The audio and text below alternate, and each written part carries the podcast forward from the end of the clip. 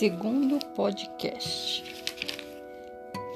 Imagine que ao longo do nosso viver vamos espalhando as sementes que são nossos gestos de compreensão, carinho, respeito com as pessoas em cada lugar que passamos e convivemos.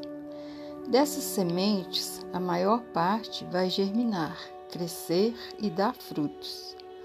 Algumas talvez não terão força suficiente para sobreviverem, o que é compreensível.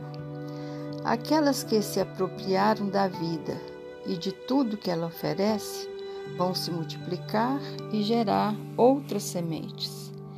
Então, como somos responsáveis pelo jardim da vida, hein?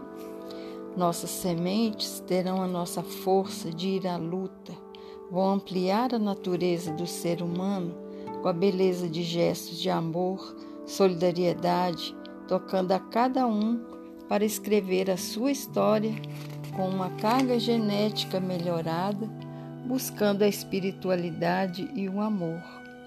Vamos acreditar que podemos semear coisas boas.